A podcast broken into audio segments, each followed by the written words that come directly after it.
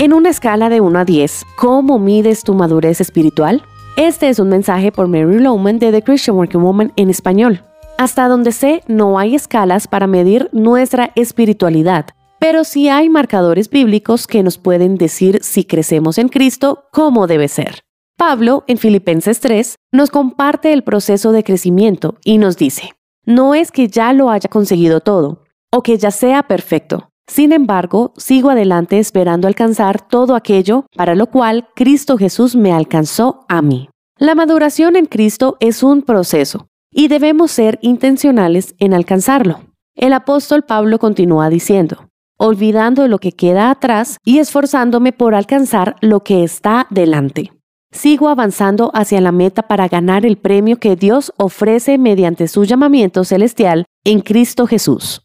Note que habla repetidamente de avanzar, nunca rendirse, siempre esforzándose a hacer todo lo que Dios lo ha creado hacer en Cristo Jesús.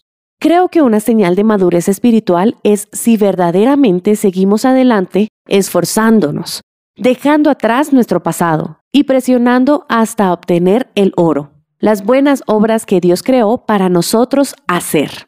El enemigo de tu alma le gustaría mantenerte atascado en tu pasado.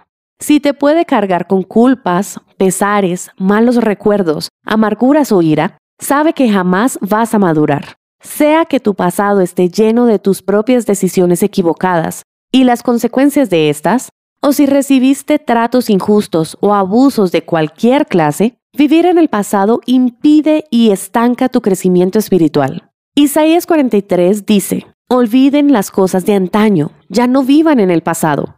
Voy a hacer algo nuevo. Ya está sucediendo, ¿no se dan cuenta? Estoy abriendo un camino en el desierto y ríos en lugares desolados. Vivir en el pasado hace que vivas en lugares desolados y quedas atascado en tu desierto.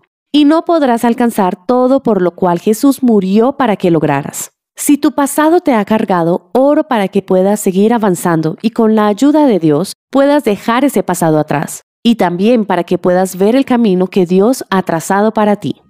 Encontrarás copias de este devocional en la página web de christianworkingwoman.org y en español por su presencia radio.com, SoundCloud, Spotify, Amazon Music y YouTube.